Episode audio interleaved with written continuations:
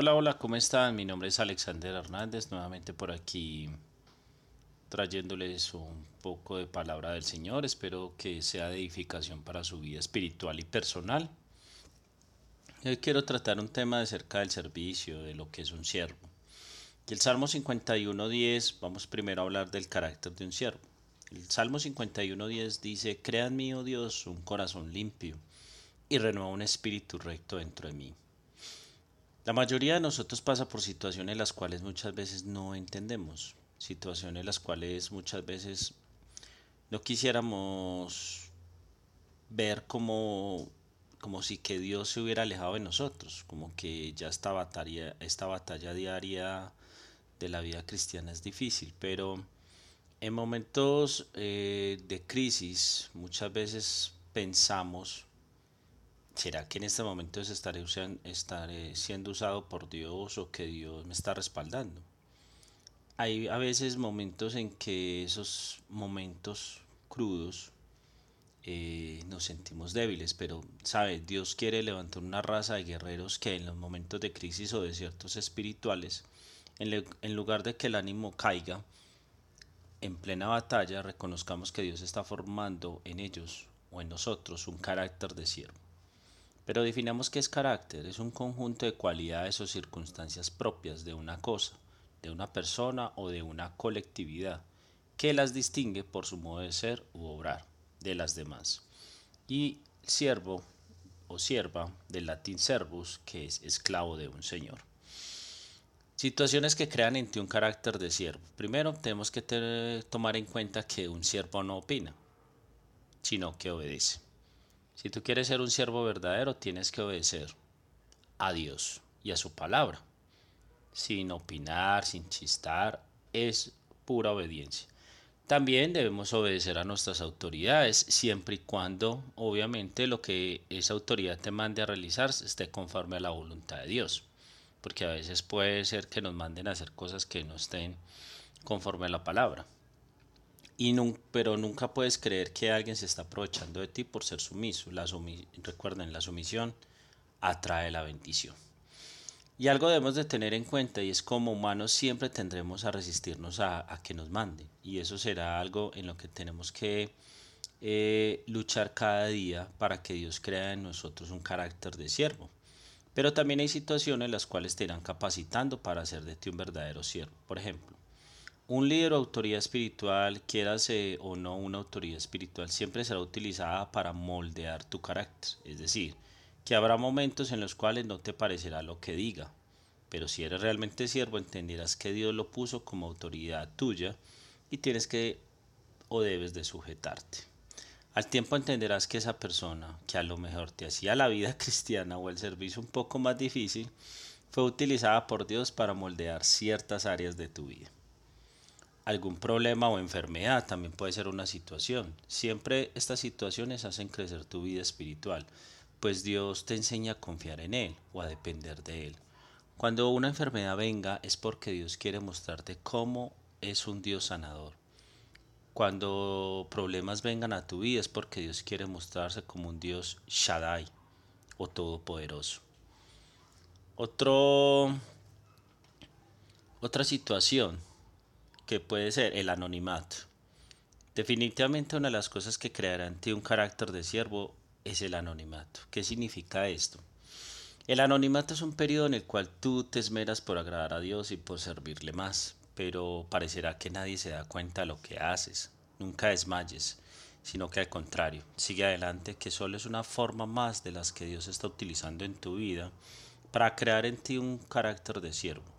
Muchas veces será doloroso, muchas lágrimas derramarás de tristeza y soledad, pero nunca olvides que Dios está contigo y que luego el anonimato te levantará como el rey David, quien también experimentó el anonimato. Podría pasar más tiempo citando más situaciones las cuales crearán en ti un carácter de siervo, pero me imagino que hasta este punto te has de haber identificado con algunos de estos aspectos. Si es así, debes alegrarte porque Dios ha fijado sus ojos en ti. Eso quiere decir que eres alguien especial, el cual Dios tiene grandes propósitos. Y algunos consejos para obtener el carácter de siervo nunca tire la toalla. O si va a tirar la toalla, tírela en una playa bien rica. Porque mm, cuando, no, cuando nunca tires la toalla habrá momentos en los cuales querrás tirarla, salir huyendo, renunciar al proceso de Dios en tu vida. Pero en esos momentos comienza a pensar en que al final del diluvio aparecerá el arco iris, señal del pacto de Dios contigo. Otro consejo, confía en Dios. Confía en que Él tiene todo bajo control. No le des una ayudita a Dios, no metas tus manos, simplemente permite que Él sea quien haga el trabajo en tu vida, pues al final Él sabrá que la obra terminada en ti valió la pena, pues estarás listo para dar todo de ti en el área que Él te envíe. Mantén una vida devocional, otro consejo. Mantén el hábito de orar para no caer en tentación, mantén el hábito de leer la palabra para crecer espiritualmente y sirve en tu congregación en lo que fuiste llamado a servir. Todo esto te ayudará a que tu ánimo nunca mengüe y a que estés preparado para las etapas en las que Dios moldee áreas en tu vida. Lo más lindo de la vida es conseguir el propósito de Dios en tu vida, es decir, permitirle a Dios actuar en ti, puesto que cuando esto ocurre, el gran escultor deja una obra terminada fantástica. Nunca desmayes, pues el que la buena obra empezó será fiel en completarla. ¿Saben? Porque el servicio no es una opción. ¿Qué es servicio? En el griego es aboda o abodá, trabajo de toda clase, celebración. Y servir es abad, ejercer o adorar. Y la palabra de Dios en el libro de Hechos 6 del 1 al 7 dice así. En aquellos días, como creciera el número de los discípulos, Hubo murmuración de los griegos contra los hebreos, de que las vidas de aquellos eran desatendidas en la distribución diaria. Entonces los doce convocaron a la multitud de los discípulos y dijeron, no es justo que nosotros dejemos la palabra de Dios para servir a las mesas. Buscad pues, hermanos, de entre vosotros a siete varones de buen testimonio, llenos del Espíritu Santo, estas son características, y de sabiduría, a quienes encarguemos de este trabajo y nosotros persistiremos en la oración y en el ministerio de la palabra. Agradó la propuesta a toda la multitud y eligieron a Esteban, varón lleno de fe y del Espíritu Santo, a Felipe, a Prócoro, a Nicanor, a Timón, a Parmenas y a Nicolás prosélito de Antioquía, los cuales presentaron ante los discípulos quienes orando les impusieron las manos. Y crecía la palabra del Señor y el número de los discípulos se multiplicaba grandemente en Jerusalén, también muchos de los sacerdotes obedecían a la fe. Todos los que aceptamos al Señor de corazón y queremos parecernos a Él, lo primero que debemos de imitar es el servicio. Jesús, a pesar de ser el Hijo de Dios y tener todos los ministerios, todos los temperamentos, todos los dones, servía con todo su amor, despojándose de toda su majestad para servir. Él mismo lo dijo, no vine a ser servido, sino a servir. Por ejemplo, cuando le lavó los pies a sus discípulos, se despojó de su manto y se ciñó una toalla, mostrándonos su condición de servidor. Y nosotros, que tenemos solo un poco de él, se nos sube un cargo a la cabeza y no deseamos servir ni en lo más mínimo. Y decimos, ya pasamos por eso. El servicio es para los que están empezando o para los diáconos. Yo sirvo en lo mío. El servicio va más allá del ministerio que Dios te dio, porque recuerda, no es tuyo, y además ministerio es servicio. Pero lo limitamos con el cargo que estamos ejerciendo. No recordamos, no recordamos que hasta la muerte Jesús nos sirvió. ¿Por qué no lo hacemos igual? Servimos a Dios sirviéndole a los demás. Dios determina tu grandeza por las personas a las que sirves, no por las que están a tu servicio. Y aquí hay unas características de cómo ser siervos. Los siervos verdaderos siempre están disponibles para servir. Los siervos no ocupan su tiempo en actividades que puedan limitar su disponibilidad. Los siervos quieren estar listos para servir tan pronto sean necesitados. Igual que un soldado. Segunda de Timoteo 2.4 en la Dios habla hoy dice, ningún soldado en servicio activo se enreda en los asuntos de la vida civil, porque tiene que agradar a su superior. Los siervos verdaderos hacen lo que se necesita, aun que no les convenga. Como siervo no eliges ni escoges cuándo o dónde servir. Los siervos verdaderos hacen lo mejor con lo que tienen. Los siervos no tienen excusa, ni postergan, ni esperan mejores circunstancias. Nunca dicen uno de estos días o cuando tenga tiempo. Solo hacen lo que se les requiere. Eclesiastes 11:4 en la Biblia al día dice, si esperas condiciones perfectas, nunca realizarás nada. Servir sin llegar a la perfección es mejor que la más perfecta intención. Los siervos verdaderos cumplen sus tareas con la misma intención. El tamaño de la tarea es irrelevante. Lo importante es que se haga con el corazón. Jesús se especializó en tareas humillantes que otros evadían. Lavar los pies, ayudar a los niños, preparar el desayuno y servir a los leprosos. Las tareas pequeñas a menudo muestran un gran corazón. Las grandes oportunidades a menudo se disimulan en pequeñas tareas. Y antes de intentar cosas extraordinarias, trata con las ordinarias. Los siervos verdaderos son fieles a su ministerio. Los siervos terminan sus tareas, cumplen con sus responsabilidades, mantienen sus promesas y completan sus compromisos. No dejan el trabajo a medias, ni lo abandonan cuando se desaniman. Son dignos de confianza y responsables. Mateo 25-23 dice, su Señor le dijo, bien, buen siervo y fiel, sobre poco has sido fiel, sobre mucho te pondré, entra en el gozo de tu Señor. Los siervos verdaderos mantienen un bajo perfil. Los siervos no se promueven ni llaman la atención sobre sí mismos. En vez de actuar para impresionar y resaltar su éxito, se ponen el delantal de humildad para servir unos a otros. Primera de Pedro 5:5. La autopromoción y el servicio no se mezclan.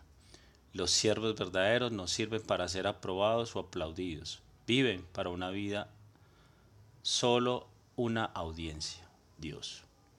Como dijo Pablo, si yo buscara agradar a otros, no sería siervo de Cristo. Galatas 1:10.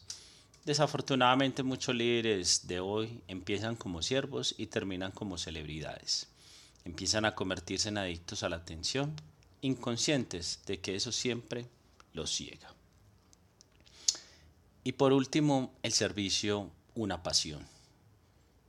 Y vamos a hablar de alguien que estaba apasionada por el servicio. Génesis 24 del 15 al 28 dice, Y aconteció que antes que él acabase de hablar, he aquí Rebeca, que había nacido a Betuel, hija de Milca, mujer de Nacor, hermana de Abraham, la cual salía con su cántaro sobre su hombro. Y la moza era de muy hermoso aspecto, virgen a la que varón no había conocido, la cual descendió a la fuente y llenó su cántaro y se volvía. Entonces el criado corrió hacia ella y dijo, Ruego que me des a beber un poco de agua de tu cántaro. Y ella respondió, Bebe, señor mío y dándose prisa a bajar su cántaro sobre su mano y le dio a beber. Cuando acaba de darle a beber, dijo, también para tus camellos sacaré agua hasta que acaben de beber. Y dándose prisa vació su cántaro en la pila y corrió otra vez al pozo para sacar agua, y sacó para todos sus camellos. Y el hombre estaba maravillado de ella, callando para saber si Jehová había prosperado o no su viaje. Y fue como los camellos acabaron de ver, presentándole el hombre un pendiente de oro que pesaba medio ciclo y dos brazaletes que pesaban diez. Y dijo, ¿de quién eres hija? Ruego que me digas. ¿Hay lugar en casa de tu padre donde posemos? Y ella respondió, soy hija de Betuel, hija de Milca, el cual parió ella a Nacor. Y agregó, también hay en nuestra casa paja y mucho forraje y lugar para posar. El hombre entonces se inclinó y adoró a Jehová, y dijo, bendito sea Jehová, Dios de mi amo Abraham, que no apartó su misericordia y su verdad de mi amo, guiándome a Jehová en el camino a casa de los hermanos de mi amo. Y la mujer corrió e hizo saber en casa de su madre estas cosas. Vamos a ver qué características tenía Rebeca. Sencilla, trabajadora, humilde, alegre, servicial, hospedadora, tuvo piedad, sentido común, discreción, y se ocupó de los asuntos de los siervos de Abraham. Cuenta la historia de que el siervo de Abraham tenía diez camellos.